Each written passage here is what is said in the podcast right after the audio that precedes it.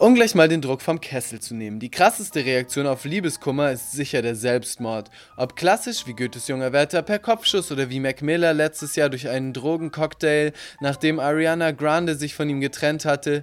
Sich aus Liebeskummer zu töten, ist vielleicht nicht unbedingt dumm, schon irgendwie nachvollziehbar, aber die cleverste Bewältigungsstrategie ist es eher nicht. Ganz bestimmt nicht clever und auch nicht neu, Lügen über den oder die Ex verbreiten. So wie Kim Kardashians Bruder Rob, der nachdem Rita Ora ihn verlassen hatte, twitterte, sie habe mit über 20 Männern geschlafen, während sie mit ihm zusammen gewesen sei. Und nur wenig später zugeben musste, seine Vorwürfe frei erfunden zu haben, weil er sich verletzt gefühlt hätte.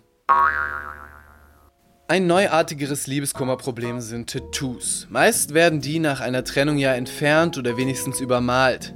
Aber manchmal entstehen sie da auch erst, wie bei Ben Affleck, der sich nach der Trennung von Jennifer Garner einen riesigen Phönix in den Nacken stechen ließ.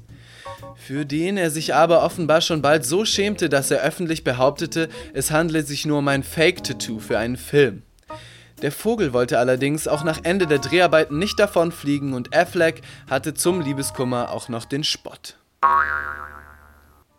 Sex mit der Ex ist meistens eine dumme Idee. Es soll aber auch schon Fälle gegeben haben, wo das funktioniert hat. Sex mit der besten Freundin oder dem besten Freund der Ex gilt vielleicht noch als verwandte Kategorie durch, ist aber immer eine dumme Idee.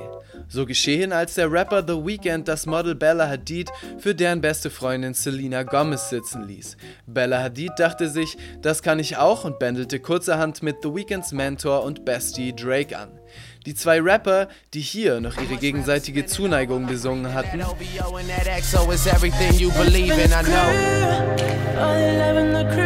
liegen seitdem über Kreuz.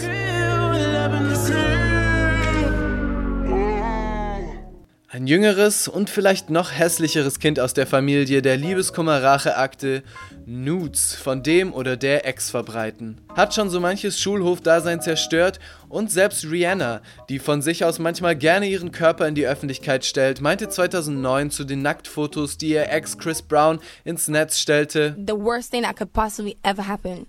Genauso sagenhaft blöd, die Wohnung des Partners zu zerstören. So wie RB-Star Lisa Lopez, die von ihrer Beziehung frustriert 1994 die Sneakersammlung ihres damaligen Freundes in Brand setzte und damit effektiv sein gesamtes Haus abfackelte.